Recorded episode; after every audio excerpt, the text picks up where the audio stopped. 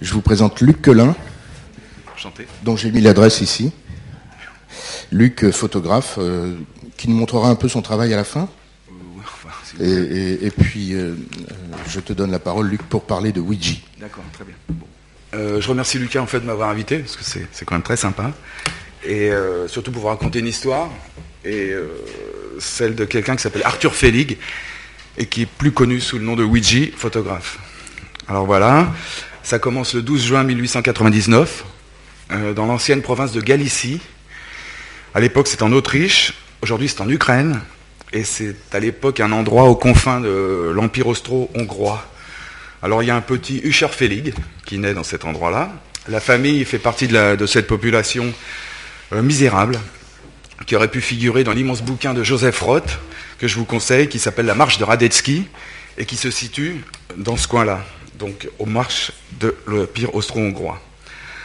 Alors la vie en Galicie, à l'époque, est loin d'être facile, vous l'imaginez, et le père, Bernard Felig, décide finalement d'émigrer aux États-Unis en 1906. Alors en 1910, il a une situation qui s'est un petit peu améliorée là-bas, euh, il décide de faire venir sa famille. Et donc, tout le monde arrive là-bas en 1910, dont le petit Usher. Un prénom euh, qui n'est pas le rappeur. hein. Euh, les agents gouvernementaux, Je vais juste noter Ouais. sur le, son, son nom comme, comme- Usher Felig, il s'appelle. Donc les agents gouvernementaux euh, le rebaptisent immédiatement Arthur. Peut-être comme Arthur Gordon Pym, parce que c'est un roman assez célèbre. Et Arthur a donc 11 ans. Il a quand même beaucoup d'idées. Il est débrouillard. Et quand il arrive, c'est plutôt dans les taudis du Lower East Side, dans le bas de Manhattan. Donc ça change pas beaucoup de la Galicie, en fait. Sauf que visiblement, il est beaucoup plus libre. Alors il apprend l'anglais et il se met à lire énormément. Pour un gamin de son c'est quand même assez sympa, donc il a vraiment envie d'y arriver. Et je cite Edgar Poe parce qu'en fait, il lit peut-être La chute de la maison Usher, que je vous conseille aussi, qui est quand même un truc très sympa. Edgar Poe est un écrivain populaire, mort une cinquantaine d'années plus tôt, à Baltimore, dans des conditions misérables, donc tout se rejoint. Et sa littérature démente a pu avoir une influence euh, résurgente sur le travail photo du jeune Arthur. Alors la ville fantastique, les bas-fonds, les ombres, euh, les laissés pour un, un soupçon lofi de voyeurisme, la fascination pour la technique, etc. etc. Donc on est en 1913, l'adolescent a 14 ans, euh, l'école ça le barbe un peu, donc il interrompt sa scolarité et il travaille pour aider sa mère. Le père est parti, hein, évidemment. Donc, et il aime déjà vivre la nuit. Alors, il est grand, costaud, il vit dans un pays neuf. Euh, il tient un temps un rôle de boucher. Alors, il fait divers plis de boulot, évidemment. hein. Euh, il tient un rôle de boucher dans un burlesque. En fait, c'est un striptease. hein. Donc, euh, c'est plus classe de dire burlesque. Il est plongeur. Enfin bon, on imagine un peu un Rastignac américain. Il a 18 ans en 1917 quand les États-Unis s'engagent dans la guerre. Alors, je, vous cite ça parce que juste pour situer un peu ce qui se passe euh, un peu partout en même temps. Alors, certains s'engagent dans l'armée. Euh, lui, il quitte le domicile familial et euh, il est dans la rue en fait. Donc, il dort tantôt dans des foyers, tantôt à la gare centrale de Manhattan. Bon, une vie à la dure, quoi, en fait. Mais en 1918, tout s'éclaircit il trouve un emploi stable dans un atelier de photographie. Alors, il devait déjà être déterminé à être photographe parce que l'idée de passer, sa journée au noir dans un labo, euh, au contact des produits chimiques, euh, avec surtout, euh, quand vous faites du développement, il y a l'odeur entêtante de l'acide acétique qui sert à fixer les images. C'est quand même pas très sexy. Donc, et on sait aussi que dans tous les petits boulots qu'il a fait, il photographiait des gamins à cheval sur des poneys. Donc, à Central Park. Donc, c'est- il y a quand même une idée dans la- dans l'affaire. Et le labo, c'est un peu comme la nuit. Donc ce grand gaillard est un nocturne. Ça, c'est clair. Donc il y trouve son compte et il ne doit pas démériter parce que à l'âge de 22 ans, il est embauché euh, au labo photo du New York Times. Alors il a fait un petit passage au New York Post avant, mais euh, le New York Times, c'est quand même un grade au-dessus. Alors à ce point de l'histoire, un détail important concernant son nom. Alors, il y a plusieurs, euh, versions. hein. Donc moi, je vous livre celle que je préfère. Euh, alors j'avais écrit là, on dit souvent que le diable est dans les détails. Bon, c'est un peu une formule, hein, c'est bon, c'est pas, très grave. Mais dans un laboratoire photo, professionnel ou amateur, alors euh, malheureusement euh, c'est un peu quelque chose qui a disparu du, paysage, il existe un petit ustensile indispensable, un objet ridicule de 20-30 cm de long, en caoutchouc, qui sert à essorer l'eau sur les tirages qu'on vient de sortir du fixage. Alors on plaque le tirage sur une vitre, contre un mur, plaque le tirage, l'image d'eau à la vitre, et on tire la raclette pour essorer l'épreuve en fait. Donc ça c'est un premier séchage, et après on le met dans la machine. Donc en anglais, cet objet quasi insignifiant se nomme squeegee. Alors vous avez compris, Arthur est le petit dernier dans le labo, et il y a des dizaines de laborantins. Donc le Time, dans ces années presque conquérantes, n'est pas un endroit où on plaisante. Et Arthur commence en bas de l'échelle, hein, euh, dans la corde des grouillots. Donc on les surnomme les squeegee boys. Alors on peut traduire ça par les essoreurs ou les racleurs. Alors ça fait un peu Clint Eastwood, mais c'est comme ça. Donc Ouija est probablement né là, ça c'est ma version. Hein. Euh, parce que c'est trop proche, il y, a une filiation quand même vraiment, très intéressante. Et Arthur Felig est mort. Donc maintenant on parle de Ouija. Alors la suite c'est son histoire dans l'histoire de la photographie. Nous sommes en 21. Euh, la prohibition est en vigueur depuis deux ans, donc il y a un climat de violence sans précédent euh, dans la société américaine et dans les grandes villes plus précisément. Alors notre squeegee boy, il est quand même bien au chaud dans le labo du Times jusqu'en 27, donc ça fait pas mal de temps. Parallèlement, il pige de temps en temps en tant que photographe pour une agence qui s'appelle Acme Pictures et qui est devenue plus tard UPI, une agence indépendante.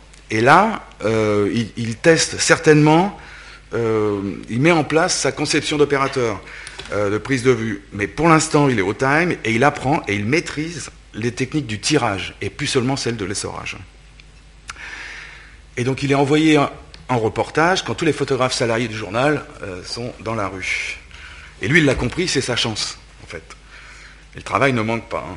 Donc Rappel des faits, alors nous sommes en 27, il a 28 ans, il est gras, grand, gros, fort en gueule, et l'époque est brutale, hein, comme disait Lino Ventura, euh, dans les tontons flingueurs. Donc euh, la prohibition a instauré un régime sec pour tous. Alors théoriquement et légalement, pratiquement évidemment, personne n'est d'accord. Donc c'est l'émergence d'une guerre sans merci entre les gangs, les trafiquants d'alcool, les détectives. Une époque charmante d'assassinats sans pitié, euh, un chaos social, quoi, en gros. La littérature s'empare du phénomène, euh, et c'est à peu près l'époque où euh, deviennent très très populaires des, auteurs dont on vous a déjà parlé ici, genre Dachi Alamet, Raymond Chandler, William Burnett. Il faut lire Le Petit César, c'est quand même euh, une pure merveille. Puisque tu as parlé de Galicie et qu'on parlait de Galicie récemment, ouais. je me permets de t'interrompre. Ouais. Philippe Roth est aussi quelqu'un qui vient de Galicie. Ah, tu vois. Comme un tas de gens. Il n'y a pas de hasard.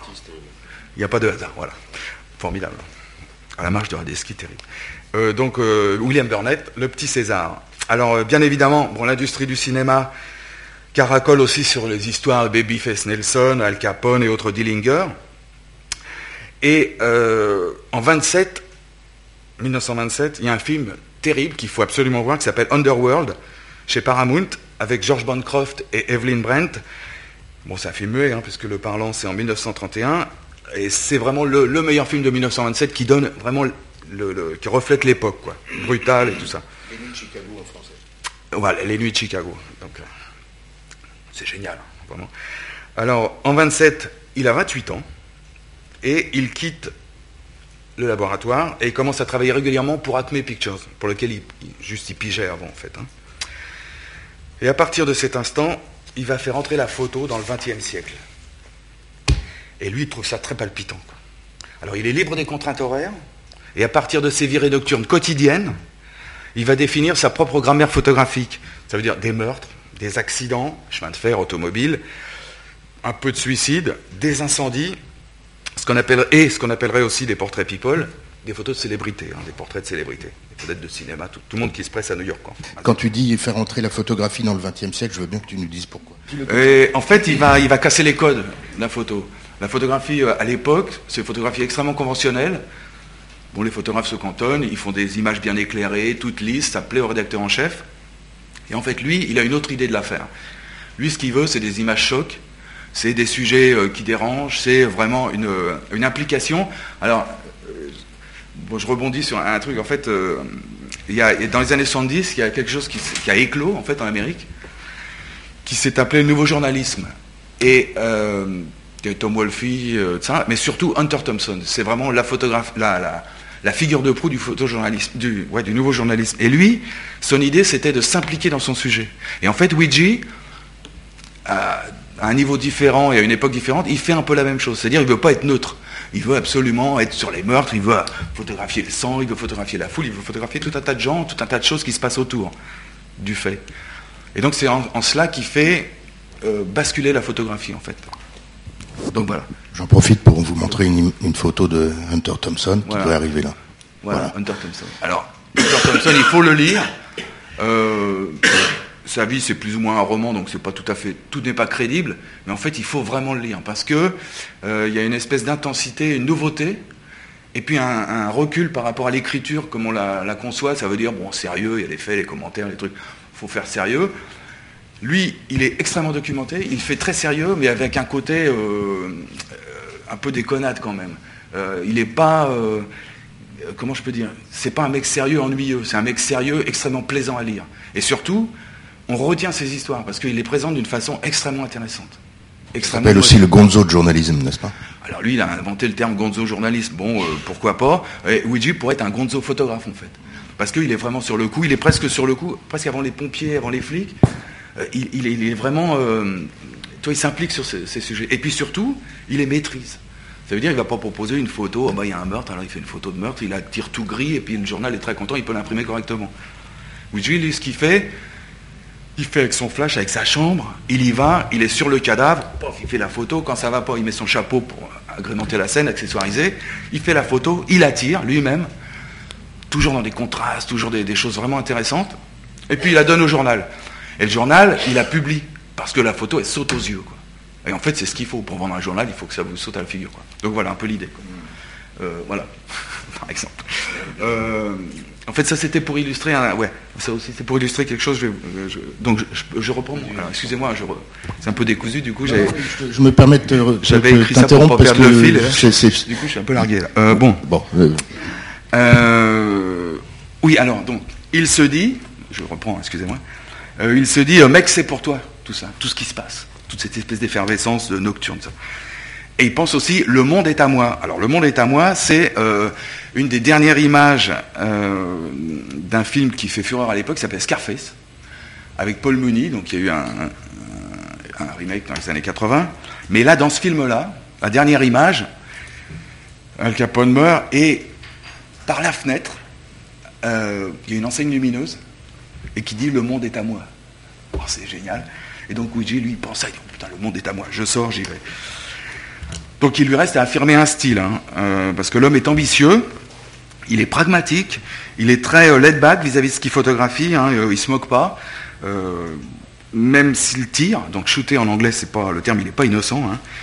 Il tire le portrait des nains, des clochards, des noirs, les travestis, enfin bon, il a quand même toute une clientèle marginale, mais il est jamais, il est ironique, il se moque jamais. Il les prend toujours pour ce qu'ils sont, et donc il essaye de les magnifier avec ses tirages vachement ardus. Alors, il a aussi cette force agile intérieure qui lui permet de capturer le meilleur moment, le meilleur geste, et aussi le meilleur endroit où se placer. Alors le placement, euh, pour un photographe, moi je joue pas en tant que photographe, hein. le placement c'est euh, la moitié de la photo. C'est quelque chose qui n'est pas très enseigné dans les, écoles de photographie, je ne sais pas tellement pourquoi, peut-être parce que c'est assez flou, enfin bon, mais si vous vous placez correctement, vous faites une bonne photo. Vous avez plus de chances que le collègue qui va être là-bas. Après, c'est la technique. Tout ça. Donc le, placement, c'est aussi une idée du cadre. Et c'est une notion un peu négligée, là, comme je vous disais. Le, cadre, vous allez voir, c'est quand même un truc très très important. Alors notre ami Luigi s'installe à son compte, du coup, et il prend une première décision importante. Euh, étant donné sa grande habitude de la vadrouille nocturne, un peu comme Brassailles à la même époque, hein, l'expo terrible. Hein, il faut voir aussi Brassailles, un autre genre, mais nocturne aussi. Luigi définit un périmètre de prise de vue. Euh, alors ça peut sembler un peu restrictif, mais bon, Manhattan c'est quand même euh, quelque chose d'énorme. Donc c'est plutôt malin, quoi. comme ça, il ne se dispersera pas. Alors il a noté que tout se passait autour du commissariat central, dans les quartiers avoisinants, hein, Lower East Side, Bowery et tout ça. Donc il va se contenter de faire toutes ces photos-là, de trouver tous ces sujets-là. Alors bon, ça c'est un boulot de célibataire, hein, la nuit, pensez bien. Euh, il a des idées, il est sur le coup, il est sur le super coup quand euh, on lui donne l'autorisation d'utiliser un poste radio avec la fréquence de la police Donc il est le seul à avoir ce privilège. Et pendant la décennie qui va suivre, hein, euh, il va réaliser toutes ces photos les plus formidables qu'on connaît. C'est-à-dire une œuvre assez unique. il y avait plein de photographes de, police à l'époque, hein. c'était pas le seul, faut pas, faut pas croire. Mais le seul qui nous soit parvenu, c'est ses photos, son travail. parce qu'effectivement, c'est super puissant. Et les photos, quand on les regarde toujours maintenant, curieusement, c'est toujours très pertinent. Quoi. Alors évidemment, nous, on n'a pas de Ouija à Marseille, par exemple, pour faire le parallèle. C'est un peu dommage parce qu'il y a du boulot aussi là-bas. Alors, son œuvre, elle, est, elle est, importante, pas seulement parce qu'il met les scènes, les crimes, euh, les misères, euh, mais parce qu'aussi elle est moderne dans sa présentation. Euh, elle, est, extrêmement efficace. Alors, ça devient presque gênant parce que je me mets à la place des photographes qui font ce genre de, photos. En fait, comment dépasser les codes que lui, il a instaurés? C'est très, difficile. Alors, qu'est-ce qu'il va faire? Ça commence bien pour lui. Il s'achète une grosse Chevrolet, une énorme Chevrolet. Et comme ça, il ouvre son coffre et il installe tout ce dont il a besoin pour ses vadrouilles nocturnes. Hein. alors, il installe les, comment s'appelle Vous voyez, ses chambres? On voit les deux chambres là-haut avec les flashs, sa machine à écrire, la paire de bottes, quand il y a des incendies, il y a beaucoup de flotte, un cric, au cas où, pour se défendre, parce qu'on ne sait jamais, des films, des châssis. Il a un bac de développement aussi, avec un manchon. Alors ça, c'est toujours facile à faire. Hein. Mettez un bac de développement avec un manchon, mettez votre film, vous pouvez faire ça dans votre voiture. C'est, pas tellement un problème, quoi. La qualité n'est pas terrible, et la sienne en pâtira aussi, mais tout est là. Donc il se balade et il a son récepteur. Donc il dort dans sa bagnole. Et dès qu'il entend une annonce, un crime, hop, il fonce. Et souvent, il est avant la police et avant les pompiers sur les lieux. Donc c'est quand même très sympa, il a tous ses films. Euh, voilà. Et il peut être, comme il le dit lui-même, il se définit euh, modestement, hein, euh, the famous. Donc il a quand même assez conscience de, de ce qu'il vaut, même si c'est un peu prétentieux. Bon, bref, et tout. Donc dans ces années-là, la concurrence, elle est quand même assez rude. Hein. Donc il y a des gens qui s'appellent Lisette Model, qui est quand même pas n'importe qui, Margaret Burke White, euh, qui est la femme du super écrivain sudiste Erskine Caldwell, que je vous conseille. Aussi, excusez-moi, je vous conseille beaucoup de trucs, mais euh, c'est un peu gênant. Mais, c'est, euh, la route au tabac, des choses comme ça. Si vous lisez ça, c'est, formidable, quoi. Et donc, surtout, Margaret Burke White, c'est la première femme à avoir fait la une de Life magazine. Euh, tout le monde connaît la, photo du constellation qui survole Manhattan. C'est elle, quoi. Donc elle était dans un autre euh, petit avion au-dessus, elle a fait la photo. Lisette Model, dont il y avait une exposition au Jeu de Paume l'an dernier. Lisette Model. On voit Margaret Bourke-White dans deux minutes. Très bien. Alors, Margaret Bourke-White, euh, qu'est-ce que je Walker Evans, quand même, hein, c'est pas Lewis Hine. Donc il y a vraiment du beau linge quoi, dans le métier à l'époque. Hein. Mais notre homme a de la ressource, de l'ambition et sûrement l'ego qui va avec. Alors, dans les moments creux, si on peut dire, hein, il photographie, photographie, photographie, photographie. Alors, il découvre que sa ville, en fait Manhattan, euh, sa ville est un sujet en elle-même, en fait. Alors, il photographie la ville. Alors, les foules, il dit, oh, les foules, c'est un super sujet. Alors, il photographie les foules. Alors, la typographie, tous les murs, dans toutes les villes du monde, en fait, à l'époque, sont couverts de, slogans publicitaires, d'annonces de toutes sortes. Alors lui, il photographie la typographie. Il dit, ah, c'est génial, je vais pouvoir faire ça, c'est une autre idée. Alors il constate aussi que les phrases de la publicité euh, sont... Souvent, il y a des phrases qui sont assez belles et qui sont euh, presque d'une poésie, en fait. Les gens passent à côté, ils s'en foutent, en fait. Et lui, il se dit, ah là, il y a une idée aussi. En fait, c'est presque du surréalisme. Elle lui parle ces phrases. Alors il photographie les phrases. Alors qu'il parcourt les rues, encore une nuit, euh, et par un mystère intérieur qui est probablement euh, propre à l'artiste ou c'est pas trop, euh, il, va constituer une image type en fait, une image emblème, une figure de style qui regroupe une phrase, la phrase, et la mort.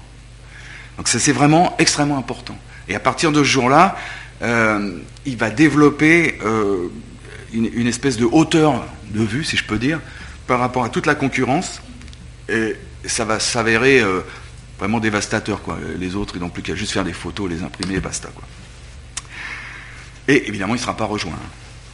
Donc dans cette période troublée, la crise de 29 a bouleversé la donne sociale. La prohibition a été abrogée, en 1933, mais le crime, lui, il est installé durablement. hein. Donc il a toujours du travail. Et la guerre, malheureusement, menace à nouveau en Europe. Alors ce qui se passe à New York, c'est quand même assez sympa euh, à l'époque, si on peut dire, c'est qu'il y a une immigration culturelle majeure qui arrive d'Europe, en fait. Donc il y a les créateurs du Bauhaus, les surréalistes, les peintres, les photographes, les cinéastes, toute cette petite foule de talents, en fait, qui dicte sa loi au monde à l'époque. Hein, on n'oublie pas qu'à l'époque, le, centre du monde culturel, c'est en Europe, pour l'instant. Donc tout ce petit monde se, retrouve sou- soudain à la portée de Ouija. Alors, euh, c'est un visionnaire, pas dans le sens euh, science-fiction, hein, mais dans le sens euh, avec une acuité visuelle. Donc lui, il va s'imprégner de ça, il va côtoyer tous ces gens-là, même si après tout le monde se disperse un peu, il- voit les choses euh, qui l'entourent en photographe, c'est-à-dire il voit ce que peu d'autres voient. Alors ça paraît un peu euh, exagéré, mais si vous avez un peu de pratique du métier, si ça vous intéresse, ou si vous voyez plein d'autres photographes, il n'y a, jamais, comme je disais à Lucas, il n'y a jamais vraiment de hasard en fait. Euh, quand vous êtes focalisé sur quelque chose, même dans votre travail, vous vous rendez bien compte, de toute façon, si vous êtes focalisé sur quelque chose, vous y arriverez forcément. Et surtout, vous allez trouver des solutions, en fait. Donc lui, trouve des solutions. Alors, euh, il commence alors à titrer ses photos. Parce qu'à l'époque, ça se faisait pas. Évidemment, à l'époque, on mettait une légende, euh, un assassinat quelconque, telle rue, telle rue, euh, monsieur machin, telle rue sort de l'opéra, voilà. Et lui, il va titrer ses photos. C'est pas du tout la même chose qu'une légende. Et en fait, Man lui fait ça depuis très longtemps à Paris. Alors, est-ce qu'ils se sont rencontrés à New York? Man Ray est passé à New York en 40 Je ne sais pas, c'est possible. Mais bon, Ouija, c'est dans l'air du temps. Euh, il impose plus seulement une légende, il imagine une légende. Alors souvent, au début, il reprend sa légende d'un texte qui est dans la photo. Euh, une phrase publicitaire ou un morceau de phrase ou un mot. Donc il y a souvent de la dérision, euh, de la tendresse des fois, malgré tout, et surtout il a un sens aigu du rapprochement, en fait. C'est souvent amer, c'est un peu ironique, mais il a souvent un grand sens du rapprochement. Alors, je vous donne un exemple. Euh, c'est cette image d'une foule de curieux et de détectives euh, devant un cadavre chaud, saignant. Non, non, non. Ah, vas-y, vas-y, vas-y, vas-y. Non. Ah, ah, là, c'est celle-là. Alors, euh, le cadavre chaud, saignant, les gens regardent, les détectives, tout le monde s'en fout un peu, ça discute.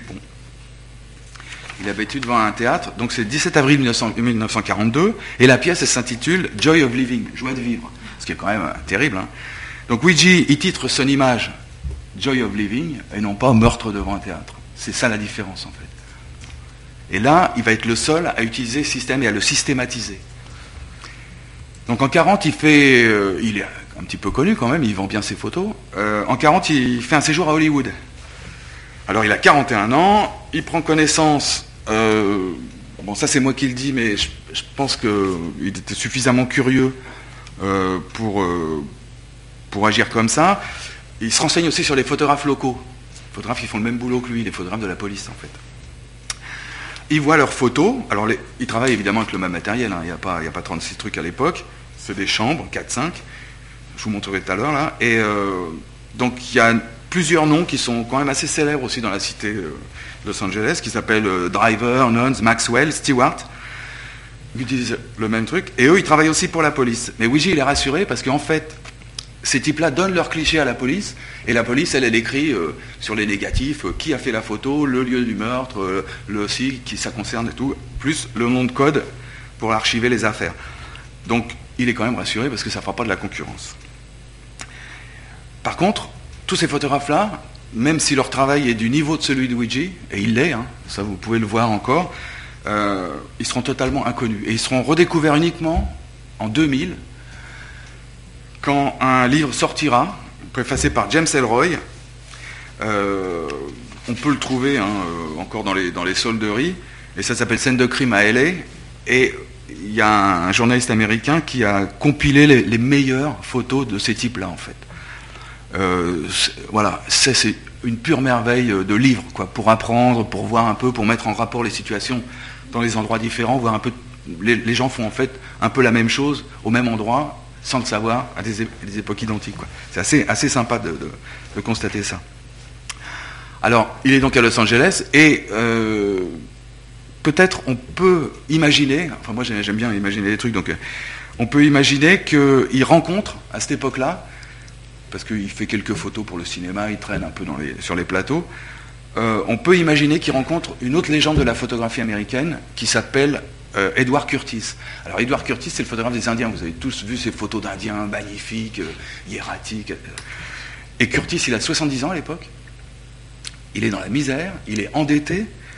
Et euh, pour survivre, il habite chez sa fille, euh, dans la banlieue de Los Angeles, une petite commune qui est maintenant est, absorbée, qui s'appelle Whittier, euh, dont est originaire Richard Nixon, entre parenthèses. Et donc, euh, oui, euh, Curtis, pour vivre, il travaille aussi dans le cinéma. Il est employé par Cécile B2000 sur deux longs métrages comme caméraman. Donc c'est assez terrible quoi, de penser ça. Alors, est-ce qu'ils se sont rencontrés? Je n'ai aucune idée. Euh, J'imagine, parce que le monde est quand même très petit. euh, c'est tous des curieux, c'est tous des types qui sortent, euh, c'est des types qui boivent, c'est des types qui fument. Euh, c'est pas impossible. Alors personne n'a tenu de, journal. Ces photographes tiennent pas de journal. Ceux qui racontent leur histoire, bon, comme ouais, c'est assez sympa, mais ça reste quand même très anecdotique. Et les mémoires de Curtis, qui est le seul dans l'affaire, n'ont jamais été publiés en fait. Et toujours pas à l'heure actuelle. Quoi. Donc en 41, Luigi retourne à New York. Et dans sa boulimie de photographie, euh, il va jusqu'à photographier ses bulletins de paye. Alors c'est quand même assez drôle. Mais en fait, ça nous indique euh, combien il est payé pour faire ses boulots. Et lui, il a 35 dollars pour deux clichés. Ça fait 17,50 dollars, voilà. Donc, quand on sait que les autres sont payés 5 dollars seulement, ça dénote quand même une certaine notoriété. Et cette reproduction, voilà, il l'intitule Murder is my business. Il l'intitule pas fiche de paye, il l'intitule Murder is my business. Donc, il a déjà aussi progressé dans son espèce de, détachement et de, retour sur soi par rapport à ce qu'il fait, en fait. Donc, il a des idées. hein. Euh, en 41, donc là, euh, il est vraiment dans, le mood, quoi. Euh, la Photolique de New York expose ses images. C'est une première consécration, mais la grande consécration vient du MoMA, Muséum d'art moderne. Alors, il y a une expo collective hein, avec Lisette Model, Man Ray, Alfred Stieglitz, Edward Muybridge, Eugène Adjet, grâce à Bérénice Abbott, qui était l'assistante de Man Ray, et qui a récupéré les, plaques d'Adjet, qui étaient destinées à la poubelle, Edward Weston et compagnie. Donc, il y a quand même du, beau monde. hein. Alors, il a 46 ans et il est vraiment Ouija the Famous. Donc, il y a quand même une, une affaire. hein.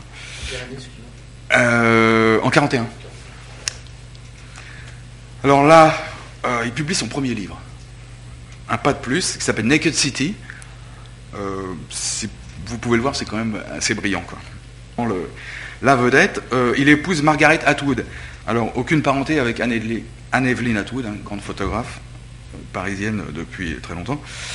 Bon, mais soyons francs, hein, qui voudrait un type qui dort dans sa Chevrolet, sans le cigare, sillonne la ville toutes les nuits, fréquente la police et probablement épouse ses idées conservatrices? Parce que d'après ce que l'on sait, il installe un bureau, il avait un bureau volant dans le commissariat de Spring Street. Euh, donc il fréquente les bars infâmes, il a pour copains les ivrognes, les prostituées. Euh, ça fait beaucoup. Euh, en 1965, il y avait une blague qui courait. On disait Laisseriez- Laisseriez-vous votre fille épouser un Rolling Stone Donc ben voilà, lui se marie. Évidemment, il divorce trois ans plus tard. De plus, notre nouveau marié est appelé une nouvelle fois à Hollywood comme conseiller sur le tournage de l'adaptation de son livre Naked City par le réalisateur Jules Dassin en 1947. Hollywood à nouveau donc. Et dans ce film, si vous pouvez le voir, euh, il y, a- une scène vraiment euh, formidable qui est la poursuite du tueur à pied sur le pont de Williamsburg. Et en fait, c'est le pont qui est au-dessus du Lower East Side où séjournait, euh, où habitait Luigi. Et donc là, c'est vraiment le meilleur film noir de l'année 1947. Alors bien sûr, on y retrouve toute l'ambiance des photos de Luigi, euh, et, la, force des plus grandes images, des contrastes, des choses, des ombres vraiment formidables. Quoi. Donc pendant ces jours, il fait aussi l'acteur, parce que rien n'est trop beau. Alors il a seulement des rôles de clochard, hein, d'ivrogne, de paumé, je vous rassure, hein, c'est pas, pas des caprios. Quoi. Euh, il aborde la cinquantaine, couvert de laurier. Alors il est très content. En 1952, il revient à New York, donc il a passé 5 ans à Los Angeles, hein, Hollywood. Euh, et peut-être usé euh, par les chasses nocturnes permanentes ou ébloui par le soleil californien ou par la fréquentation des soirées hollywoodiennes, ou les trois, c'est possible, hein, c'est moi qui le dis, mais bon. Euh, il fait diverses expérimentations, il en a un peu marre des, meurtres, visiblement, des choses comme ça. Donc il se limite à des, choses assez précises. Alors il en tire une série d'images euh, un peu psychédéliques, enfin c'est- vraiment des déformations à la prise de vue. Euh, bon, il a toujours eu le goût de l'expérience. hein. Euh, Des années auparavant, il avait utilisé un film de l'armée, un film infrarouge, très sensible pour l'époque, 1600 hasards, euh, pour photographier les gens dans le noir, en fait. Donc euh, les amoureux dans les salles de cinéma, les amoureux sur la plage. il arrivait, tout était noir, et c'est sa photo avec ce film. Alors il posait très longtemps, mais il avait quand même une image absolument incroyable. Donc tout est sujet, hein, même dans le noir. Donc c'est une nouvelle pratique des déformations, produit des photos assez cool et tout ça, mais en fait rien à voir avec la puissance des images qu'il a fait auparavant. Sa production ralentit un peu. En 63, il a quand même 64 ans, il est un peu lessivé, Euh, mais il est admiré par un photographe de presse, lui aussi, qui a réalisé plusieurs films à succès, dont deux polars et un film anti-guerre, euh, antimilitariste, euh, interdit en France jusqu'en dans les années 1980. Euh, C'est pour vous dire s'il devait déranger. Et ce photographe, donc de presse, le contacte Luigi, euh, pour un travail de conseiller lumière et photographe de plateau pour son prochain film. Alors, euh, Murder is not my business anymore, hein, constate Luigi, euh, il fait plus grand chose. Il y a un type à la radio, Robert Zimmerman, qui chante euh, The Times They Are Changing. Euh, réfléchit deux secondes et il dit finalement il accepte l'offre du réalisateur et les deux hommes se rencontrent. Alors le jeune admirateur s'appelle Stanley Kubrick et il va réaliser ce qui sera pour lui son deuxième film antimilitariste, Docteur Strangelove, Docteur Folamour. Alors un détail, encore un détail, hein, le diable non seulement il s'habille en Prada mais surtout il, est dans les détails. Le grand Peter Sellers, qui fait euh, Docteur Folamour, euh, imite à la perfection la voix de Luigi en fait dans ce film-là. Donc quand on entend Peter Sellers, on entend Luigi. Euh, avec son espèce d'accent euh, pan-germanique, version yiddish, enfin vraiment que- quelque chose d'absolument reconnaissable entre tous et, et super drôle. Quoi. Donc cette collaboration, euh, Kubrick-Luigi, laisse également une photo de Kubrick, et je vous le donne en mille, il est allongé par terre. Comme dans les photos célèbres de, de, euh, on ne se défait pas de son style si facilement. hein. Donc évidemment, il est allongé pour euh, faire une prise de vue, il n'est pas allongé mort, mais bon. Euh, donc voilà. Donc le temps du passage des relais, du- de relais est quand même arrivé parce qu'il y a un autre artiste new-yorkais débutant qui contacte Luigi en 1964. Voilà. Ah ouais. Euh, montre la photo, elle est trop drôle quoi. Ça, c'est. Voilà. Donc là, elle avait sa chambre. Voilà la photo. Donc c'est quand même trop drôle. Quoi. Donc voilà. euh, enfin, c'est drôle. Moi, je trouve ça drôle. Euh, euh, donc en, en 1900 en 1964, il y a un autre artiste new-yorkais qui le contacte et qui veut lui emprunter une image qu'il a réalisée bien longtemps auparavant, en 1940, une image d'accident de voiture, avec euh, du sang qui dégouline, la voiture broyée sur le fond de grillage et tout ça. Alors en échange d'un portrait, l'accord est conclu, et l'accident de 1940 de Ouija euh, va se retrouver multiplié par 4 sur l'une des grandes sérigraphies d'Andy Warhol de sa série Car Crash. Tout a une fin, hein, malheureusement. Euh, depuis son retour de Californie, Ouija donne un peu des conférences. Il voyage un peu, euh, il réalise de nouveaux livres, un Naked Hollywood, Ouija's Creative Camera. Il, il pense réaliser des films. Il se dit, ouais, ça va être pour moi aussi. Mais en fait, il produit plus tellement, quoi. Et puis après, il produit plus du tout, quoi. Euh, il a 69 ans. Il est victime de complications, lui a une tumeur de cerveau, et il replie le soufflet de sa chambre et son parapluie le 26 décembre 68, alors que sort le premier album de Led Zeppelin. Donc c'est quand même drôle, des choses comme ça.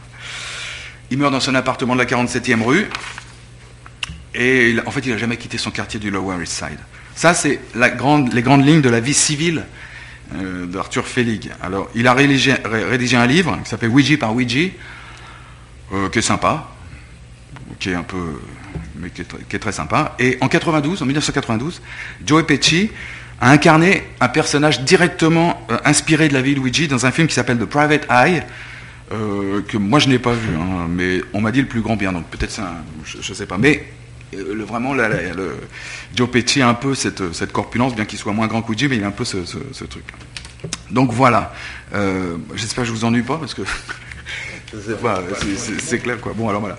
Euh, donc maintenant je vais vous parler de la vie professionnelle. Alors euh, la vie professionnelle, la vie du photographe. hein. Donc moi je l'ai divisé en trois parties le cadre, la lumière et les sujets. Je, je vous en parle en, tant que photographe. hein. Euh, moi j'ai utilisé sa chambre en fait à Ouija, la même quoi, euh, pendant une vingtaine d'années pour les portraits euh, et puis toutes les choses que j'ai fait. Donc en fait la, la chambre de Ouija c'est ça en fait. Voilà. Si ça s'ouvre, voilà. Voilà. Ça, c'est l'appareil qu'il avait. Il avait son flash là. Il regardait à travers ça. Il faisait la mise au point. Il visait comme ça, avec une hausse, comme un fusil en fait. C'est simple comme bonjour, on regarde. Et ça, c'est le cadre de la photo qui va se retrouver ici. Les photos sont là, c'est plans film. hein. Il y a deux vues, donc il n'y avait pas beaucoup non plus de mitraillage. On met le film dedans et on met ça ici. Donc à ce moment-là, on n'y voit plus rien. Parce que la visée est directe, on voit directement à travers l'objectif. Donc lui, il se sert de la hausse et de la mire pour faire son cadrage. Alors il est là comme ça, il met son truc, il se place, on devine, hein, on imagine. Il est là, paf, une photo. Il retourne son châssis. Paf, deuxième photo. Voilà comment il fait. Donc, à partir de ça, vous imaginez toutes ces images. Alors, euh, en fait, entre son époque à lui, les années 30-40, et maintenant, ça n'a pas tellement changé. La chambre, les films, c'est toujours des films Kodak ou des films ACFA. Là, Évidemment, euh, le seul truc qui a changé, c'est que les journaux ne payent plus pour les frais techniques. hein. donc ça, ça a disparu. C'est vraiment un matériel de musée. Ce qui est un peu dommage, même pour des gens comme Paolo, euh, qui est quand même un grand spécialiste de la chambre. Euh, Paolo Roversi. Paolo, ouais, ouais, excuse-moi, euh, il a quand même des, des soucis aussi pour euh, ses films, les frais et tout ça. Donc le cadre et la prise de vue. Alors, ça a l'air compliqué, mais en fait, euh, c'est un peu une habitude à prendre. C'est un, objet en aluminium, donc ça doit faire euh, un kilo, un kilo et demi, donc à la longue ça, va, c'est pas, pas très. Et pour faire la mise au point, on ouvre et on regarde à travers le dépoli avec une loupe, comme ça. Vous mettez un chiffon noir pour faire le noir, pour bien voir. Et vous ajustez la mise au point avec le petit rail. Ça paraît compliqué, mais bon, c'est- pas très compliqué. Euh, et c'est une image qui vous, qui vous arrive quand vous regardez à travers le verre des polices, une image à l'envers, puisque c'est un simple principe optique, c'est une visée directe, donc l'image est juste mise à l'envers, donc c'est un peu aussi une truc. Par contre, ce que Ouija faisait, pour éviter ce souci, il chargeait l'appareil et il visait à travers ça. Et ça, c'est très précis. Moi, je l'ai essayé juste pour voir un peu s'il racontait pas trop les blagues, et en fait, c'est très très précis. C'est aussi précis que quand on vise directement sur la vitre de derrière. Et tous les reporters faisaient ça, ça s'appelle à la volée. Voilà, on prend l'appareil, puis on fait une photo comme ça. Et il n'y a que deux photos. Donc, peut-être il utilisait quatre ou cinq châssis, suivant la, si c'était quelqu'un de mort, il avait le temps. il pouvait tourner autour. Euh, pour les incendies, pour les choses comme ça, c'était plus délicat. Donc, il déclenchait. Euh, et il utilisait aussi, donc, pour cette histoire de cadre, euh, le, film étant de cette taille-là, comme une carte postale à peu près, il utilisait souvent une seule partie du négatif. Donc il se laissait quand même une marge à la prise de vue, il cadrait un peu large, et il utilisait seulement une partie du négatif, comme Man Ray, comme tous les photographes de l'époque, sauf Adjet, qui lui, euh, pour ses photos du Paris, qui sont très connues, euh, utilisait tout- toute sa plaque de verre en fait, parce qu'à l'époque c'était une plaque. Et souvent, dans les photos d'Adjet, on, con- on constate qu'il y a une petite euh, courbure en fait euh, au sommet du truc. En fait, c'est une inadéquation entre l'objectif, la focale de l'objectif, et son format de film, parce qu'il avait une 20-25, donc c'était quand même assez long. Donc lui, il recadrait pas Adjet, mais tous les autres, sinon, ils recadraient jusqu'à euh, jusqu'à il, y a tr- il y a très peu. Et la mode du non-recadrage, si je peux dire, c'est pas très beau, mais a été instaurée par Cartier-Bresson parce que lui, il pensait que le photographe doit être suffisamment euh, intelligent, malin, avoir l'œil et tout ça, pour cadrer à la prise de vue. Donc lui, il justifiait le bord noir du négatif qu'on connaît sur toutes ces photos par euh, la science de l'opérateur en fait, Euh, l'agilité de l'opérateur. On ne recadre jamais. On fait, le cadre à la prise de vue, point barre. Alors, effectivement, c'est une façon de faire, mais c'est une façon de faire qui a quand même des teintes, euh, sur, toutes les, générations de photographes après Cartier-Bresson. En fait, des mecs comme Le Carré, comme De Pardon, comme Gilles Caron, qui est mort au, Vietnam, comme Dit Yvon. Euh, c'était vraiment la marque de fabrique de ces années-là, des années 70. C'était on ne recadre pas les photos. Euh, alors maintenant, à l'heure actuelle, les bords du négatif, il n'y a plus de négatif, donc on s'en Et on est revenu en fait à la situation de Luigi. on fait un genre de post-production on prend une photo, puis on la recadre, on la bricole et tout ça. Le cadre, il a carrément disparu. Euh, donc on peut dire que c'est une misère, on peut dire que c'est un progrès, peu importe, c'est comme ça. Alors lui, Luigi, euh, quand il cadrait, il essayait quand même de cadrer au plus serré, et puis après il retravaillait au laboratoire en fait. Euh, et comme ça, il perdait moins de temps, il avait déjà l'image presque composée, et il recadrait un petit peu. Donc ça, il a acquis cette science-là probablement pendant son séjour au labo du New York Times, parce qu'il a quand même passé cinq ans là-bas à tirer les photos des autres photographes. Et ça lui a certainement aiguisé l'œil. Euh, il, il devait peut-être recadrer sous les ordres des autres, ou ne pas recadrer, ou tirer, ou faire des choses grises, ou faire des choses contrastées, mais sûrement, euh, ça lui a déjà donné une certaine pratique. Euh, donc voilà, je vous ai dit qu'on ne faisait pas 36 photos avec cet appareil-là. Hein. Et il faut dire aussi qu'il avait un avantage sur ses collègues, c'est que les collègues, euh, la photographie, c'était juste un boulot. Quoi. Euh, Luigi, je pense qu'il portait son métier un peu plus haut. Et c'est aussi pour ça qu'il se détache des autres. Donc en, résumé, je dirais que le cadre dans les œuvres de Luigi euh, est assez prédéterminé, en fait, avec une petite marge d'appréciation, et comme ça, il peut encore agir sur le tirage au moment du laboratoire. Euh, malheureusement, on n'a pas de photo de lui dans son labo et ça aurait été, à mon avis, extrêmement intéressant. Euh, les outils, des, choses comme ça, comme on a dans sa bagnole, on voit ses chambres et tout ça, c'est flash. Euh, le labo, c'est quand même un, truc très, très, intéressant quand on y a un peu goûté. C'est quand même très sympa. Donc le cadre est donc un élément fort de la puissance dynamique des photos de, de notre homme. Mais un deuxième élément, alors Luc Besson il y a un cinquième élément, mais un deuxième élément, c'est la lumière. Alors prendre une photo de nos jours, alors, est un acte un peu stupide. Hein, excusez-moi, mais c'est un peu ce que je pense. Euh, plus personne ne prend garde à la focale, à la lumière, à rien. En fait, il faut juste vérifier qu'on a bien la dernière version d'Instagram. A quand même sauté d'une époque. Alors j'exagère un peu, mais bon, c'est une histoire de, histoire de parler, mais bon, le monde entier est photographe. Alors il y avait un vers d'une chanson oubliée euh, qui, disait, euh, dans les années 70, euh, la seule démocratie est celle de la lumière, la lumière des canons, etc., etc. En fait, on peut dire aujourd'hui que les canons ont été remplacés par un capteur de lumière, ce qui est quand même bien mieux, hein, et que la démocratie aussi, aujourd'hui, c'est la photographie. Et du temps de Luigi, heureusement de nos jours, hein, euh, la lumière préoccupait certains photographes. Si vous avez vu l'expo d'Anders Peterson à la BNF, qui est quand même une pure merveille. Lui, il a un sens de la lumière aussi terrible. Quoi. Euh, si vous allez voir Brassailles, c'est assez sympa aussi, mais c'est pas tout à fait pareil. Donc, euh, euh, donc Luigi, il utilisait obligatoirement un flash, parce qu'il faut dire qu'avec ces appareils-là, si vous voulez avoir de la netteté, de la définition, il ne suffit pas de mettre au point. Le, le, format est suffisamment grand pour que ça soit pas tout à fait net. Parce que pour faire la mise au point avec ça, il faut quand même prendre un peu son temps. Or, comme il bâclait un peu l'affaire, c'était rapide. Donc, le flash permet d'accentuer la netteté, en fait. La définition, quoi. Alors, petit rappel, le flash a été inventé par notre ami Nadar en 1861 euh, sous le vocable de lumière artificielle. Alors, euh, Nadar, lui, il a testé son système euh, dans les catacombes, parce que c'est là le seul endroit où il faisait vraiment noir.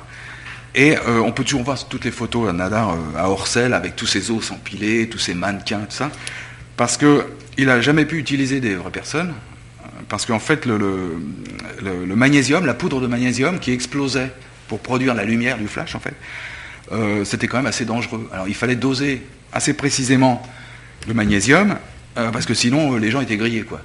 Donc du coup, on utilise des mannequins. Euh, donc Nadar, lui, il a utilisé ça un temps, et puis après, il a fait autre chose. Euh, ouais, euh, je, pense à Nadar, en fait, parce que ouais, c'est un, mec absolument génial, qui a fait de la photo pendant une dizaine d'années seulement, ce type. Après, il a fait de l'aérostation, il s'est ruiné, enfin, n'importe quoi, il a fini dans la misère. Mais il a quand même inventé beaucoup de choses. enfin, c'est vraiment, ça me... À, chaque fois que je parle de lui, ça m'émeut vachement, quoi. Et donc, il a sa tombe au Père Lachaise, qu'on peut voir aussi. Euh, donc euh, j'en étais... Euh, ah oui, oui. Donc les négatifs avec ce flash sont extrêmement écrasés. ça lui donnait une lumière très puissante, hein. il avait des ampoules, donc il ne pouvait pas contrôler la, puissance de l'ampoule. Donc il a, toujours des, négatifs extrêmement écrasés. et il faut dire aussi, moi j'en ai vu des négatifs de, de Ouija, ils étaient souvent assez sous-exposés. Parce qu'en fait, les conditions étaient quand même pas terribles de prise de vue, d'éclairement, de distance, il était peut-être des fois très loin, des fois trop près. Euh, les conditions de développement, quand il développait dans sa voiture, c'est sympa, mais c'est pas comme l'optimum. Euh, les produits, qui se conservaient à l'époque quand même relativement euh, moyennement bien, peut-être il est fabriqué lui-même, ce qu'on peut toujours faire en pharmacie, les produits sont en vente libre, si vous les associez, c'est rien du tout, c'est des trucs qui valent pas cher. Donc probablement qu'il faisait sa tambouille lui-même. Euh, donc c'était pas, pas forcément formidable, quoi. Euh, et on les voit ces sous-expositions en fait euh, dans certaines photos quand on, observe le fond. C'est pas ça, mais bon, le fond est toujours un peu, un peu gris, un peu sous-ex et tout. Ah, voilà, un peu comme ici, un peu comme ici là, dans le haut. On, voit bien qu'il a essayé de faire ressortir ce qu'il y avait. C'est en fait il n'y a pas grand chose quoi. donc ça, ça, ça, apparaît souvent sur ces photos. Alors lui, il en a fait une force que je vais vous décrire comment quand je vais parler de la lumière.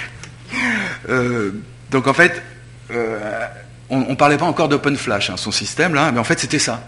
Euh, il ouvrait son obturateur, il déclenchait le flash et il refermait. Et il avait quand même la lumière du jour qui venait s'additionner à la lumière du flash. Alors Martin Parr fait exactement la même chose.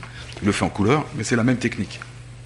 Alors Martin Parr, lui, il a un flash qui va autour de son objectif.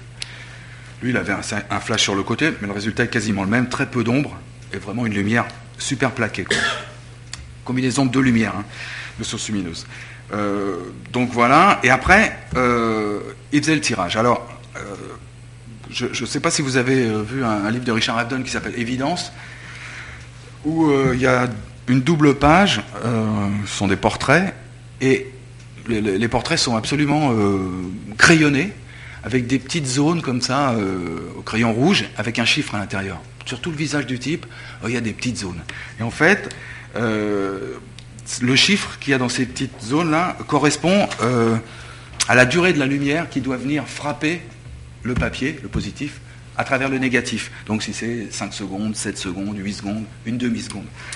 Donc en fait, euh, Ouija devait faire un peu, la même chose, ah, peut-être pas aussi précisément, euh, je ne sais pas, mais quand même, je pense qu'il devait faire, parce que vu la qualité de ses tirages, il devait quand même passer un, temps relativement euh, important et surtout il devait être très très précis dans ces affaires-là.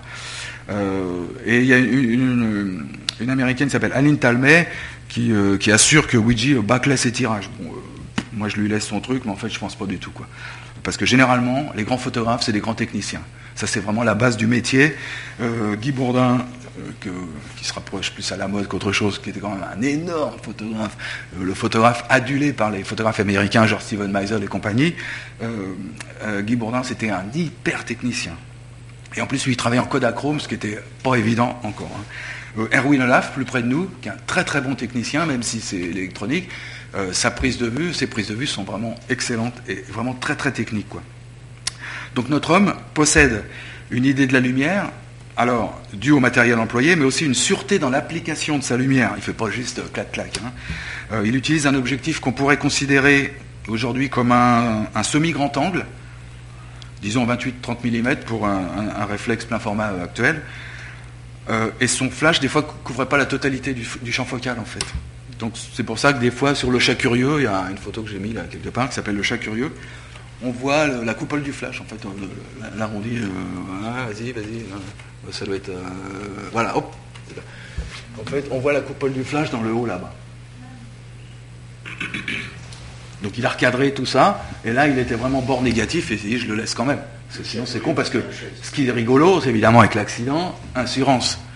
en fait il y a toujours ce côté, euh, il, essaye de donner plusieurs sens à son image. Quoi. Euh, donc voilà, le chat curieux. Nous également la nécessité du recadrage, hein, ce que je viens de vous dire. Mais grâce à son objectif, qui est un semi-grand angle, Luigi, ça lui permet de s'approcher de ces sujets et de leur donner une intensité inédite. Parce que tous les autres, l'appareil de base, en fait, l'objectif de base sur, ces chambres, c'est ce qu'on peut appeler un un 80 mm en fait, qui correspond à un, plein format réflexe de maintenant. Mais avec le 35 mm, vous approchez un peu plus. Vous avez plus de détails, plus de netteté, plus de profondeur de champ. Et donc ce qui permet d'avoir des images qui vous sautent à la figure. Quoi. Euh, à la différence d'un téléobjectif où vous faites la mise au point seulement sur le, là où vous voulez vraiment avoir la netteté, un grand angulaire, lui, euh, il vous donne une mise au point vachement large. Donc c'est pratique, avec un, objectif comme ça, c'est très bien. Euh, et euh, il a des images carrément toujours nettes, en fait. Mais alors, comme ça, son système de visée s'apparente un peu à un système de fusil, comme il y a sur les fusils la même chose, des hausses et tout ça. lui, il dédaigne pas ajouter encore comment je veux dire, une autre, dimension dans ses photos. S'il y a un sujet en premier plan qui est flou, euh, il réfléchit une demi-seconde, il dit c'est super, je vais l'intégrer. Et donc dans une photo qui s'appelle Meurtrier à 17 ans, euh, c'est vraiment typique quoi. Voilà, il a la grille, il ne peut pas faire la photo, n'importe quel photographe se dit merde, je vais attendre que le type sorte de, la grille et puis je vais faire sa photo. Et vous dites, il dit oh non, non, c'est génial. Il fait la photo à travers la grille, il fait la netteté sur le garçon, qui est à peu près net. Le flash va jusqu'au garçon, mais il écrase totalement la grille du commissariat. Et donc là, ça lui donne une autre lecture encore. Donc personne ne le fait, lui il le fait. Donc c'est vraiment, euh, il, ajoute une lumière un peu surnaturelle aux deux lumières qu'il utilise précédemment. Quoi. Donc voilà, donc euh, la lumière du jour, bah, dans ces photos, généralement ça, ressemble au crépuscule. Euh, notre homme, c'est un mec qui aime la nuit, donc si la nuit pouvait durer 24 heures, je suis sûr qu'il serait preneur. Il y, a une photo qui est assez drôle, qui, représente le président Roosevelt, alors en balade, dans, voilà, bien, avant, voilà, euh, avec euh, le maire de, New York, la Guardia, avec le chapeau, Roosevelt, et en fait la photo, on a l'impression qu'ils ont fait ça la nuit. Donc c'est quand même drôle. Qui voudrait organiser une parade présidentielle en pleine nuit? Donc il travaille son image vraiment pour que ça ait vraiment l'impression de quelque chose de nocturne, quoi. Donc ce type devait être un peu inquiétant quand même, hein, faut pas, faut pas rêver. Euh, donc non, la, seule, la seule entorse à son système de lumière, euh, c'est euh, l'enterrement, un enterrement, donc euh, c'est pas au sujet, mais c'est l'enterrement de John Goodman, que tu peux voir, voilà. Alors là, c'est un super plan large, un contre-jour, c'est rarissime chez Ouija. Le soleil vient de derrière, hein, on le voit, on voit les ombres, et lui, il va doser son flash de la même intensité que la lumière du jour. C'est vraiment, c'est pas surexposé, c'est vraiment, il n'y a, quasiment pas d'effet. C'est super. Il y a vraiment, je ne sais pas comment vous dire, il y a une espèce de, puissance qui se dégage de ça. Et on voit aussi, sur le côté, c'est sous-ex. Vous voyez, c'est tout gris, le tirage, il n'est pas terrible. Donc il y, a, quand même une... Il prenait des risques, quoi. C'était pas le beau cliché, parce qu'il aurait pu recadrer, là. Il aurait pu couper la chapelle, par exemple, ce qui est quand même drôle, quand le mec qui se fait enterrer. Il aurait pu couper la chapelle et avoir quelque chose de très bien exposé. Or, il ne le fait pas. Donc intentionnellement, il utilise vraiment toutes les possibilités qu'il voit à la prise de vue. Pas seulement au labo, mais là, oh, il y a un chapelle, et le truc. Je le fais, je fais la photo. Donc voilà, ça c'est vraiment l'entorse. Euh, ça c'est vraiment une grosse technique. C'est vraiment. c'est pas un hasard. quoi. Voilà. Donc maîtrise technique et respect. Hein. Vraiment. Euh, donc voilà, euh, bah, la majorité des clichés, hein, c'était réalisé la nuit, hein, vous avez vu. donc un peu, il utilisait son flash comme les phares d'une voiture ponctuel et voilà. Mais il a de la ressource. Alors il se, met, à soigner ses cadres. Alors au laboratoire, il va commencer un deuxième, un travail d'éclairage en fait. genre maintenant on dirait une post-production. Hein. il prend son négatif et avec ses mains, c'est comme ça qu'on fait dans les labos. Hein. on prend les mains. On, les mains, on fait des petits trous dans les mains comme ça. Il y a l'agrandisseur qui est là et vous promenez votre main sous la lumière qui filtre à travers l'agrandisseur pour aller sur votre papier. Et comme ça, vous, vous zonez, comme ça, vous dansez sous l'agrandisseur, et ça, euh, ça disperse un peu la lumière plus ou moins longtemps sur tel ou tel endroit du papier. Et donc, euh, ça donne des tirages absolument puissants. Et lui, euh, il, va inventer il va inventer quelque chose dont tout le monde disait à l'époque on ne peut pas faire ça, c'est vraiment horrible. Personne ne le faisait évidemment. Et lui, moi j'appelle ça un zonage de tension en fait. C'est-à-dire qu'avec la lumière qui façonne l'agrandisseur, il va euh, faire quelque chose de. Ah.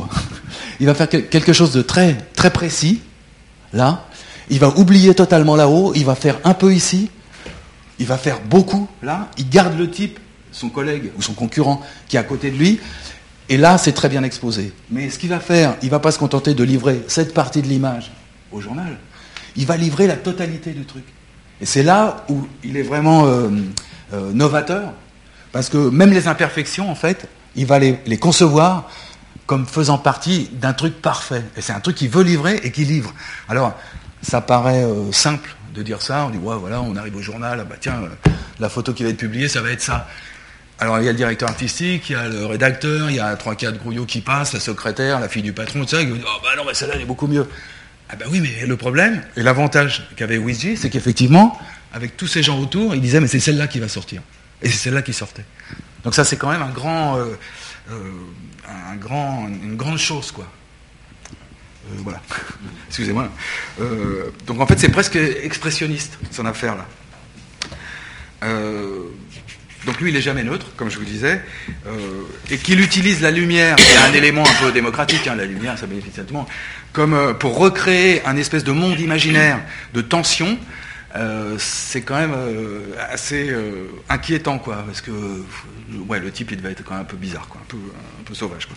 Mais en fait, ce qui est quand même curieux, et ça rejoint ce que je vous disais tout à l'heure, Henri Alcan, qui est un grand chef opérateur français, et dans les mêmes années qui éclairait tous les films de Renoir, de Carnet, de Duvivier, et puis plus tard Les ailes du désir de Wim Wenders, lui, il utilisait aussi ce même genre de lumière dans le cinéma, c'est-à-dire des, contrastes très forts, des gens qui sortent de l'ombre.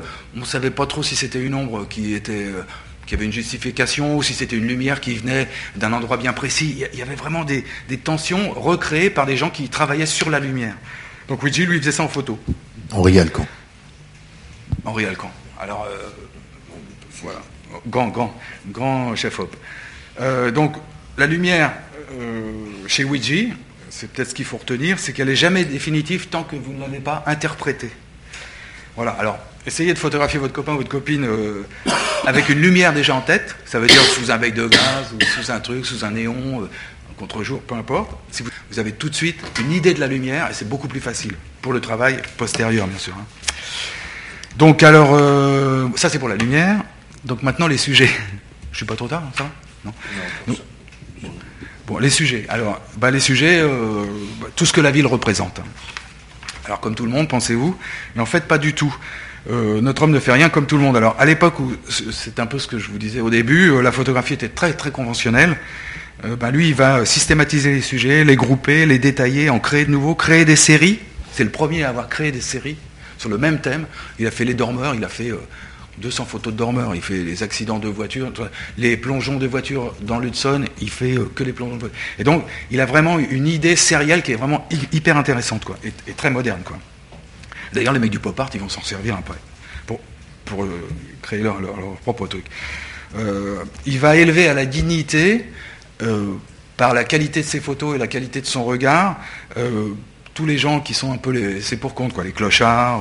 euh, il, va, il va bouleverser les codes en fait de la bienséance et de la bien-pensance. En fait, en un mot, il va choquer, quoi. Euh, probablement qu'il est lui-même euh, le reflet de la société, qu'il essaye de passer dans ses images, alors violentes, drôles, funestes, dérisoires, je vous raconte pas, alors mécanique, bref, un grand cimetière sous la lune. Bon, ça fait un peu exagéré, mais c'est quand même, c'est un peu ça, quoi. Donc lui, il photographie, quand il photographie des, des incendies, il photographie pas le feu, ça intéresse pas. Lui, ce qui l'intéresse, c'est les pompiers. Euh, quand il photographie les dormeurs, c'est euh, les dormeurs dehors.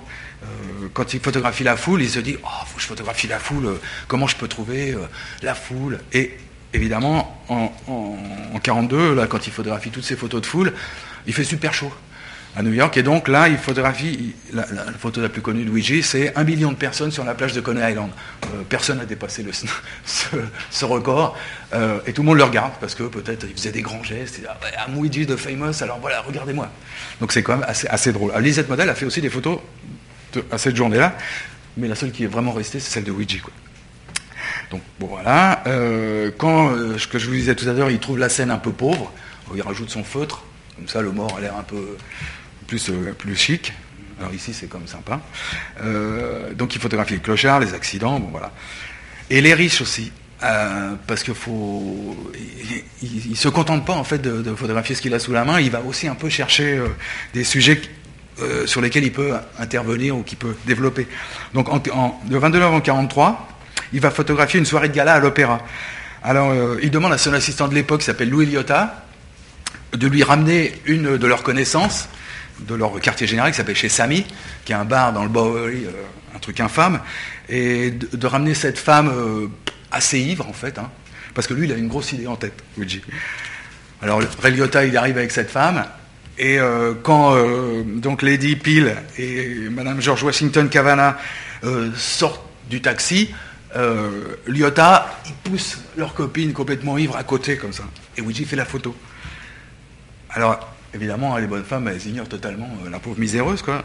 Et donc, cette photo, il va la vendre à Life. Ils vont faire la une de Life avec ça, et lui, il appelle cette photo-là la critique. C'est trop fort. Et donc, en fait, il fait deux photos. Et donc, il va critique 1 et critique 2. Il va pas changer le titre. Donc, il a quand même une relation euh, de série qui, est vraiment marquée, quoi. Donc ça, c'est quand même extra. Alors évidemment, ça fait un scandale, hein, je vous raconte pas. Euh, donc euh, voilà, Ouija, euh, il a aussi conscience de son, son, niveau, de ce qu'il fait, de ce qu'il représente, et il va aussi se faire des selfies, quoi. Euh, donc il est dans sa bagnole pour bien montrer que c'est pas un, par hasard qui fait ses, la première en fait, tu sais, la, la Chevrolet. Ah oui, oui, bien sûr. Non, ça c'est pour un truc. Voilà. Après, il se photographie chez lui, dans son espèce de. Je l'ai pas mis parce que ça fait vraiment pouilleux, quoi.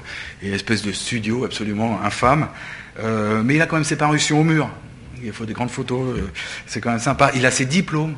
Euh, il a reçu un, diplôme sous son, nom propre en fait, Arthur Felig. Alors on se demande bien pourquoi, parce qu'à l'époque tout le monde l'appelait Ouija. Donc c'est peut-être il y a une espèce de, de, de chose un peu intéressante là-dessous. Et puis surtout, il invente le geste que vous avez vu là, euh, face au paparazzi, qui est quand même assez sympa. Voilà. Ouais, non, vas-y. Voilà, encore. Voilà. Il invente ce geste-là. Ça n'est pas de photo, fucker. Voilà. Ça, c'est lui qui invente ça et maintenant tout le monde le fait. Donc tout ça, c'est génial parce que là, c'est son exposition en fait au MoMA et on voit bien ces photos qui sont exposées à côté de ces deux modèles et il dédicace. Il est quand même un peu. Il s'aime bien, quoi. Hein c'est normal, quoi. Et donc, il n'y a pas de photographie qui ne mérite. Il n'y a pas de sujet, pardon, qui ne mérite photographie. Ça, ça aurait pu être la devise de Ouija. Alors voilà, donc euh, il meurt en fait. Euh, enfin, j'ai deux maladies tout ça. Il, est, il, il, a permis quand même euh, à des gens comme Robert Frank de concevoir leur, leur travail comme un, véritable way of life. Je pense à cette image de cowboy, si tu peux la montrer. Ça, c'est très frankien, quoi. C'est vraiment. L'Amérique a changé, euh, la vision des choses a changé, les gens ont changé, les costumes ont changé. Euh, donc, il passe, en fait, il passe le relais, euh, peut-être inconsciemment, quoi. Euh, et puis aussi, surtout, euh, il a été le premier à intégrer euh, dans la composition de ses images une dimension un peu cinématographique. bon, Hollywood l'a bien compris, hein, et lui, il a compris qu'il y avait une histoire de chant et de contre-chant. la mort, en fait, comme il y a toujours des spectateurs. Alors on en pense qu'on veut, mais il y a toujours des spectateurs. Alors lui, il dit, oh putain, mais on va montrer les spectateurs. Donc il montre, sans honte, la foule, les spectateurs, sans précaution, dans, toute la crudité des rapports de force, en fait. Voilà. il y a des gens qui regardent l'objectif. La bonne femme, elle regarde l'objectif. Le mot, elle n'a rien à foutre. Elle regarde l'objectif. Il, se passe toujours des choses, en fait, dans les contre-champs des, des, histoires. Alors, c'est quasiment une logique de scénario. Hein. Il y a les bons, les méchants, les amoureux, et surtout les faibles avec aussi quelques ellipses. Hein. Euh, ainsi, euh, un soir, il, se balade, il surprend un clochard euh, bien mal en point euh, dans une encoignure de, magasin. Bon, allez hop, il se dit tiens, j'ai ma chambre, je fais une photo. Il continue à marcher. Euh, on ne sait pas trop ce qu'il fait. Et puis, il a sûrement une idée en tête vis-à-vis -vis de la photo qu'il vient de faire. Il revient sur ses pas. Et entre-temps, le clochard s'est relevé, il a traversé la rue, il a été fauché par une voiture. Et Ouija, il fait la photo du prêtre qui lui donne l'extrême onction. Donc en fait, entre ces deux images, entre ces deux images, il s'est passé tout un pan de la vie euh, de la ville, de sa ville. Et donc lui, il le montre. Donc voilà, donc en fait, en conclusion, donc euh, euh, il a été un photographe américain sans égal à son époque, pour notre plus grand enseignement. Et moi, je, parle en tant que photographe, mais euh, si, euh, vous destinez au métier visuel, bon, je sais que vous destinez quand même au métier visuel. Bon, peut-être pas la photographie, mais c'est quand même extrêmement important, parce que tout est, lié, et que vous pensez que son œuvre peut attendre, euh, pas le temps, plus tard, enfin, bon, on a tous des excuses, hein, c'est pas, tellement un problème, hein, c'est honorable, il hein, n'y a, pas de souci. Mais dites-vous bien euh, que ce type-là, euh, un jour, il pourrait vous coincer, plutôt un soir, devant une armerie, il va vous rattraper, il va vous plaquer contre la vitrine, et il vous lâchera plus. Et peut-être il peut même vous tirer le portrait. Voilà. Merci. Ah, merci, merci Luc. Donc Luc est un photographe qui travaille avec une chambre. Euh, exact. Voilà. Ici, il y a quelques, si vous voulez regarder ensuite quelques quelques exemples de ce qu'il fait, mais surtout, je donne le micro à qui veut poser une question. À part la chambre euh, que vous nous avez euh, montrée, dont vous nous avez parlé, quel, quel autre type de matériel a-t-il utilisé? Enfin, il a utilisé d'autres d'autres appareils photo. Ouija? Oui. Non, non. Uniquement cette chambre, toujours. Alors, dans les, quand on le voit sur un Kubrick, là, en fait, il utilisait, il mettait un, il remplaçait ça, cette partie amovible, là, le dos, par un dos euh, roll film qui allait sur des appareils plus petits comme Rolleiflex et des choses comme ça. Et donc, il adaptait aussi les optiques en fonction, quoi. Donc, il avait plus de photos pour ce genre de, boulot, quoi. Mais sinon, pour toutes les photos qu'on connaît, ça, c'est uniquement la chambre, quoi. Uniquement ça, avec son flash. Ah, c'est vraiment terrible, quoi. Euh, ben, la photo couleur, non, parce que euh, je pense qu'il était trop vieux. Parce qu'il y avait des mecs genre Stephen Shaw, tout ça, dans les années 60, qui ont vraiment euh, développé Eggleston et tout ça. Mais c'est une autre génération. Euh, c'est des gens qui travaillaient en 24-36. Donc le format de l'appareil a changé. Donc c'est un type qui a. On, pourrait faire le, parallèle entre maintenant et, cette époque-là, en fait. Maintenant, il y a la moitié des photographes qui ont été décimés par le numérique, en fait. Euh, qui utilisait des, petits, des appareils normaux, les 24-36 et ça. Bah lui, à l'époque, je pense qu'il a, il a, c'était pas son train, quoi. Euh, donc il a jamais, euh, il a jamais utilisé d'autres formats, quoi. Par curiosité. je pense qu'il était trop vieux, fatigué. Et puis bon, il, il travaillait plus, hein. Donc il faut acheter du matériel, il faut bosser, il faut le payer. Enfin, il y a toujours un côté, un contexte un peu économique. Donc je pense que c'était pas son, son, son c'était une autre époque, quoi. Peut-être qu'on est passé un peu vite sur quelques images, puisqu'il nous, on va dire qu'il nous reste 3, 3 minutes. Voilà, il photographie la ville. Euh, donc euh, c'est quand même assez curieux. Lui, il a, il a une, idée un peu sombre, quoi. Un peu, un peu, un peu berlinoise, qu'on peut dire, de, de, la lumière. Voilà, la foule, quoi. Voilà. Donc, les euh, phrases, en fait. Il, photographie des phrases, il trouve ça vachement bien, il photographie des phrases. Toutes les phrases sont bonnes à prendre. On ne sait jamais ce qui peut arriver, donc il ne sait jamais ce qu'il peut en faire non plus lui, mais tout est bon.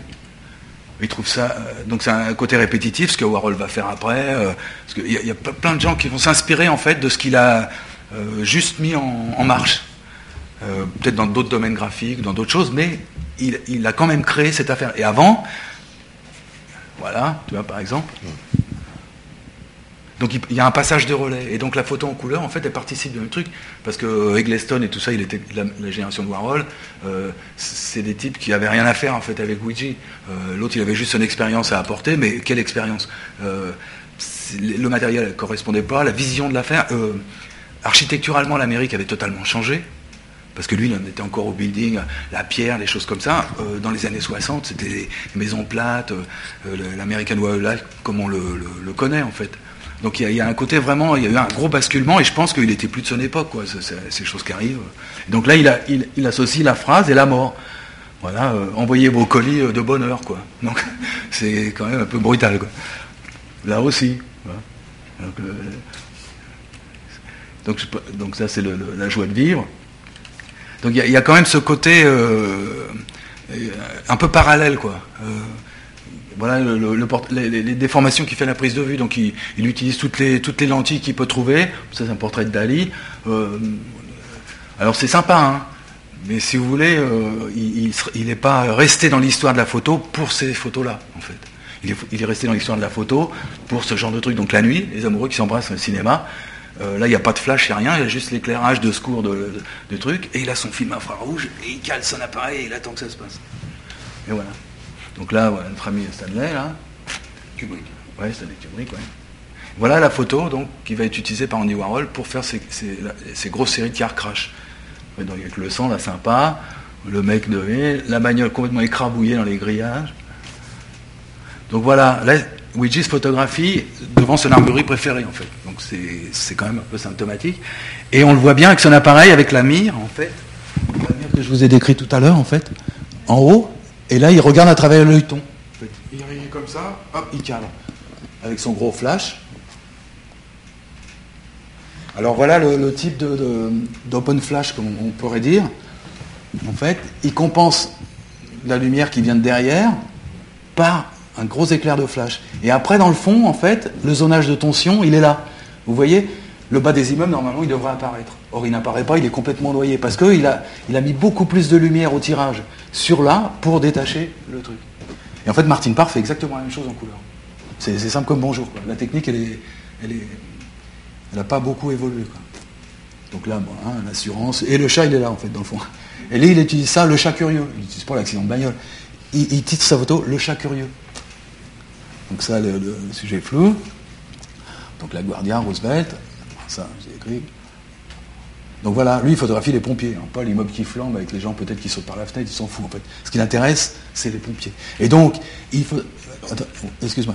Donc en fait, vous voyez aussi son placement. Euh, il va pas juste être là, utiliser le pompier, non, il, se baisse. Il veut avoir la calandre absolument de la bagnole, il va avoir les phares, parce que c'est ça qui parle en fait. Il se baisse, il fait la photo, il regarde. Bon, les autres, ils vont se dire, bah tiens, ils vont faire la photo de l'incendie, parce que c'est quand même ça qui va se vendre. Lui, non. Lui, il vend la photo du pompier, du type. Et il vend cette espèce d'ironie, c'est peut-être deux yeux, on ne sait pas. Qu'est-ce qu'il a dans la tête Mais il y a un côté volontaire. Euh, c'est jamais son cadrage, il n'est jamais juste. Euh, ah tiens, je un cadre. C'est un foule. Et donc là, il a mis son chapeau. Parce que peut-être il se trouvait qu'il avait raté ou que c'était pas très intéressant. Hop, il met son chapeau et comme ça, le type est un peu. Mafieux. Donc voilà leur fameuse copine. Et donc il a toujours sa chambre. Alors, en fait, on va voir un peu, il a sa chambre, il a sa chambre, et en fait il a un gros sac en cuir dans lequel il transporte son matériel. Il n'est jamais juste euh, avec sa chambre comme ça pour frimer en fait. Il est toujours sur le coup. Il a son matériel, si jamais il voit un sujet, il pose sa il sort son châssis, il le met et il fait sa photo. Et donc la chambre toujours développée. Donc voilà, ça c'est plutôt l'image. On pourrait associer ça à Robert Frank en fait. Une espèce de, je sais pas, de, sensibilité, enfin un côté plus moderne quoi, que toutes les photos d'assassinat qu'on a vues. Or pourtant c'est une photo des années 40. Juste à propos de Robert Frank, euh, enfin, le, grand, le grand œuvre euh, Les Américains, n'est-ce pas? Ouais. Ouais, mais plein plein de choses. Hein. Lines of My Hands, enfin plein de choses perso aussi qu'il a fait avec des films Polaroid. Donc un petit aparté, lui aussi, il doit être dans la misère parce que Polaroid a fait faillite en 2007 et Robert Frank travaillait uniquement avec ce genre d'appareil avec des films Polaroid, non pas des films euh, Kodak comme ça, mais des films Polaroid. Euh, plus de films, plus de photos. Donc moi je ne le connais pas, mais euh, c'est un type un peu, un peu intègre, qui a toujours été un peu, un peu balèze et tout ça, et je pense qu'il doit être vachement dans la misère, parce que toutes ces photos où il écrivait dessus, où il gravait avec une pointe, une pointe en acier, c'est négatif, il, il a c'est vraiment, Robert Frank c'est vraiment un peu la Bible, quoi. En fait c'est l'idole de Paul Reversé aussi. Donc rien n'est innocent, quoi. Il y, a, un côté, il y a un côté, euh, euh, comment je peux dire, euh, quand, on s'inspire les, uns des autres, une espèce de, communion, quoi, qui n'est pas innocente, quoi. vas-y, vas-y. Voilà. Bon, ça, tout le monde le connaît. C'est vraiment, c'est la Bible, la Bible de la route photographique. Mais c'est les photos qu'il a fait aussi après avec ses, PN55, tous ces Polaroids, c'est vraiment brillant. Donc là, c'est pareil. Euh, tu vois là, on voit le zonage de tension là. On voit tous, tous ces trucs noirs là. Ça, c'est la lumière qui est passée beaucoup trop longtemps pour avoir du détail. Là, il y a un peu de détail, mais là, il n'y a plus rien, là, tout d'un coup. Comment ça se fait alors que c'était éclairé normalement? Et en fait, il laisse passer la lumière beaucoup plus longtemps, sur des endroits qu'il veut absolument dissimuler, parce que ça n'intéresse pas, ou au contraire, ça crée une espèce de force un peu mystérieuse, de, même en haut là-haut. Donc il y, a un côté, euh, il, interprète vraiment la, lumière une deuxième fois en fait. Voilà, bon bah là tu vois c'est pareil, c'est super surex, là c'est vachement foncé. Il, y a le restaurant quand même en haut, toujours une histoire un peu drôle quoi. Et voilà la photo du clochard quoi. Voilà.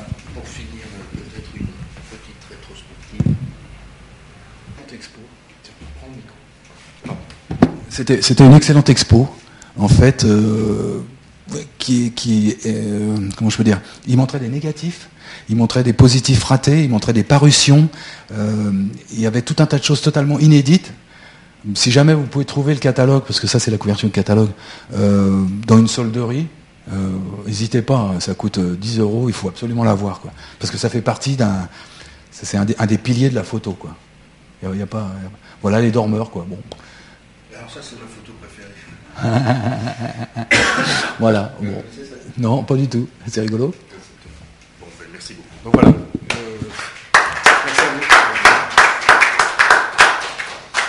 Merci.